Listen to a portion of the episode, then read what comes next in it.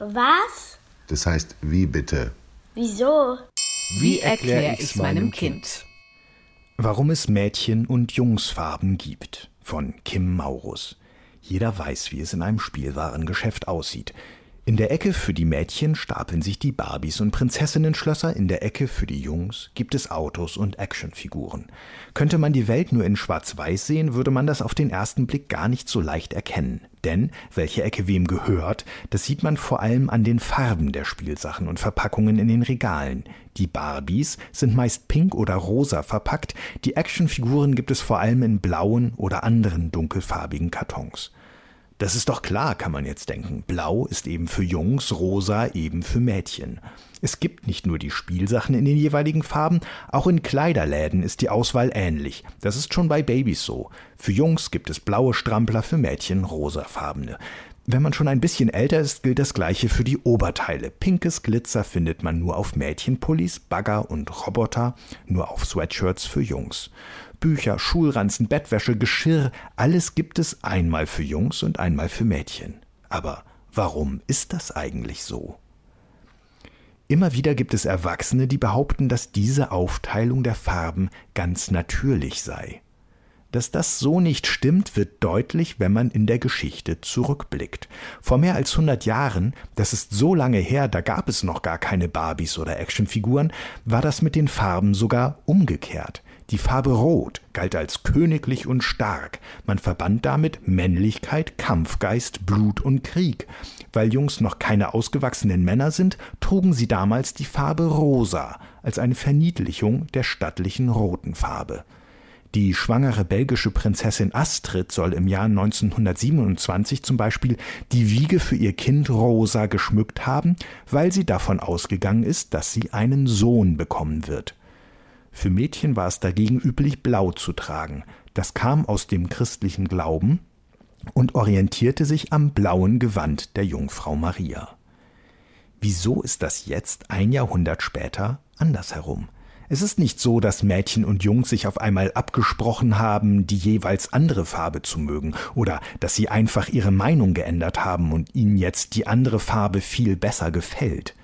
Tatsächlich, das sagen Forscher, ist es eher Zufall. Die gesamte Gesellschaft hat sich im vergangenen Jahrhundert ziemlich geändert und damit auch unsere Wahrnehmung, was für Mädchen und Jungs richtig ist. In den 40er Jahren kam zum Beispiel die Jeanshose, die wir heute alle tragen, aus den Vereinigten Staaten nach Europa.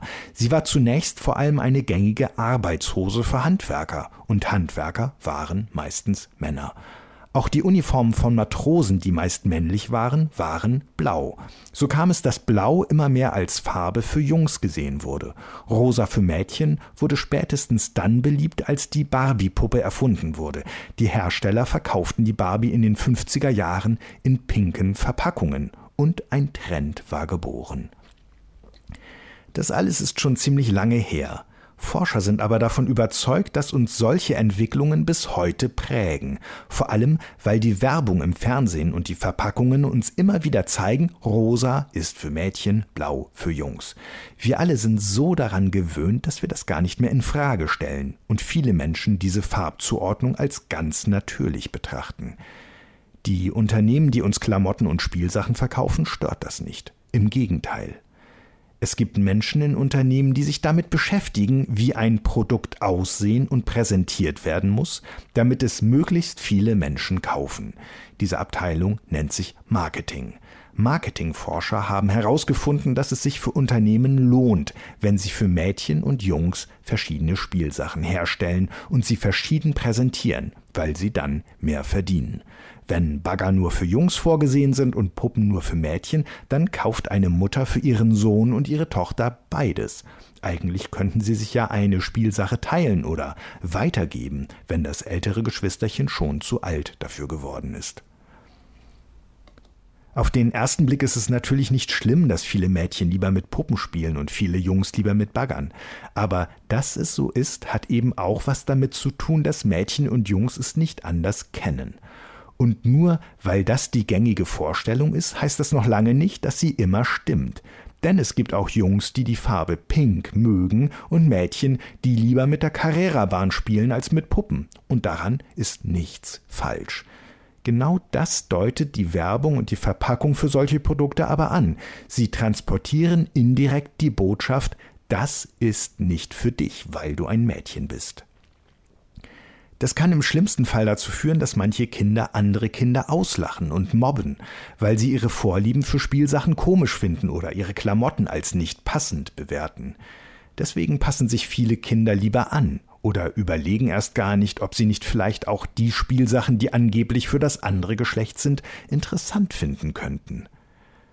Für manche ist das besonders schwer. Es gibt nämlich auch Kinder, die biologisch gesehen zwar Mädchen sind, sich aber eigentlich eher als Junge fühlen und andersherum. Für solche Menschen ist es sehr schwierig, einen Platz in dieser stark in männlich und weiblich geteilten Welt zu finden. Ihnen schlägt auch von Gleichaltrigen viel Missverständnis entgegen. Vielleicht mag ein Kind, das sich als Junge fühlt, auch wenn es biologisch gesehen ein Mädchen ist, keinen pinken Glitzerpulli tragen, sondern lieber ein grünes Hemd.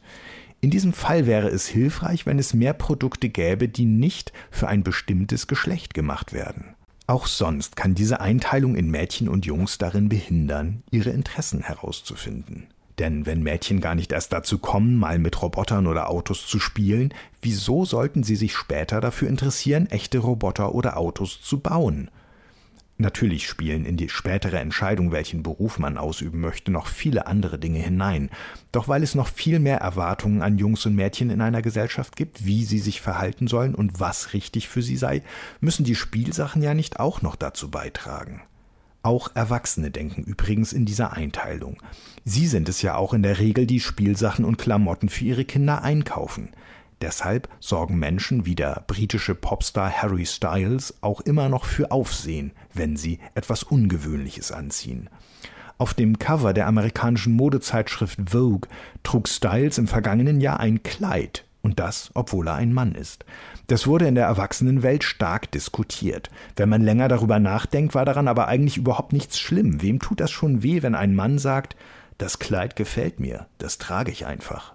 Styles hat sich aus freien Stücken dazu entschieden, etwas Ungewöhnliches zu machen. Und weil es so ungewöhnlich ist, finden wir das erstmal komisch. Das ist eine ganz normale Reaktion. Der Popstar aber schadet damit niemandem.